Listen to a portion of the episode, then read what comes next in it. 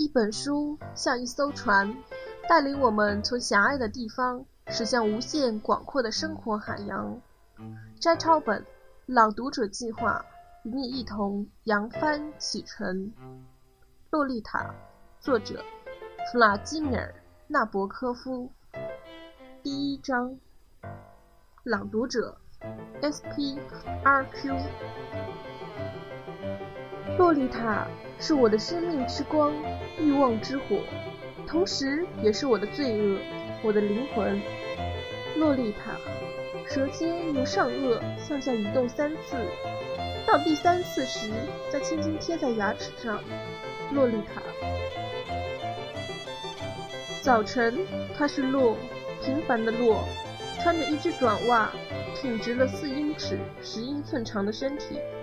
她是穿着宽松裤子的洛拉，在学校里，她是多莉；正式签名时，她是多洛雷斯。可是，在我的怀里，她永远是洛丽塔。在她之前，有过别人吗？有啊，的确有的。实际上，要是有年夏天我没有爱上某个小女孩的话，可能根本就没有洛丽塔。那是在海滨的一个小王国里。啊，是什么时候呢？从那年夏天算起，洛丽塔还要过好多年才出世。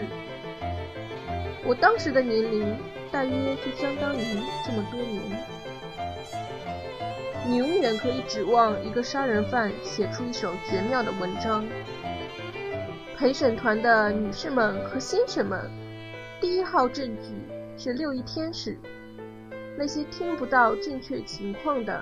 淳朴的、于高贵的六翼天使所嫉妒的，看看这篇纷乱揪心的自白吧。